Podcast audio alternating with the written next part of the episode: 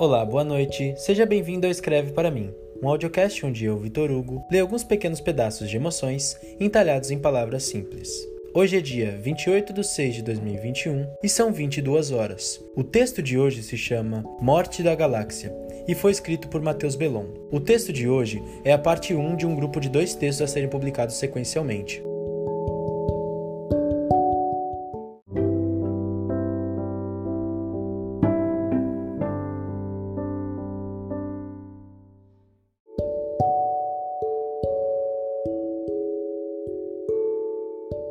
Por dentro, um dia eu vi uma galáxia inteira, e eu era uma poeira, com a imagem de um gigante entre as estrelas e o vazio. Eu era a única coisa viva, a única exceção. Eu era a única coisa mais importante ali dentro. Ao longe, via outra galáxia, e mais outra e outra.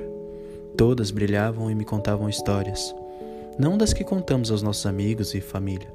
Eram mundos inteiros acontecendo. Flores que nasciam, morriam e reviviam eram eternas ao seu modo, até que o fim demonstrava valer a pena. Não eram indescritíveis, mas eu com certeza não iria ter como explicar. E de repente as estrelas começaram a morrer, e eu parei de olhá-las. Estava satisfeito em saber o que sabia, em ter visto o que eu vi. Mas isso não foi o suficiente. Quando notei, haviam cada vez menos estrelas, e o calor de todo o universo foi perdendo potência, foi perdendo energia, e a luz ficava cada vez mais escassa.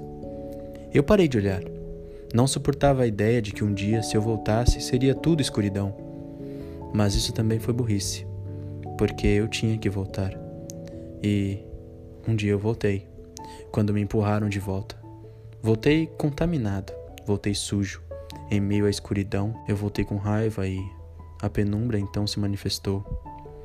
O escuro não era melancólico, nem vazio. Ele demonstrava medo. A própria escuridão tinha medo de minha presença, porque eu não reconhecia que eu era quem estava ali, e isso me quebrou. Quando fui empurrado, levei toda a flora que tinha, não só de quem me empurrou, mas de tudo aquilo que ficava à parte, tudo que não deixava tocar o meu local sagrado. E eu cometi um pecado. Eu finalmente cometi um pecado. Hoje, quando visito, a poeira está inerte, Sinto-a tocar minha pele em meus espasmos, que servem para espantar o frio. As estrelas, muitas, não vi morrer. Outras já nem lembro do brilho. E brilho algum reluz mais.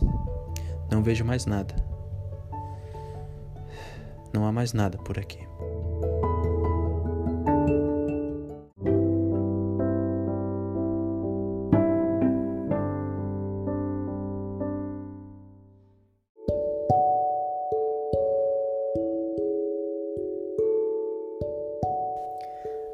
Boa noite para você, meu querido ouvinte leitor, e até amanhã, às 22 horas.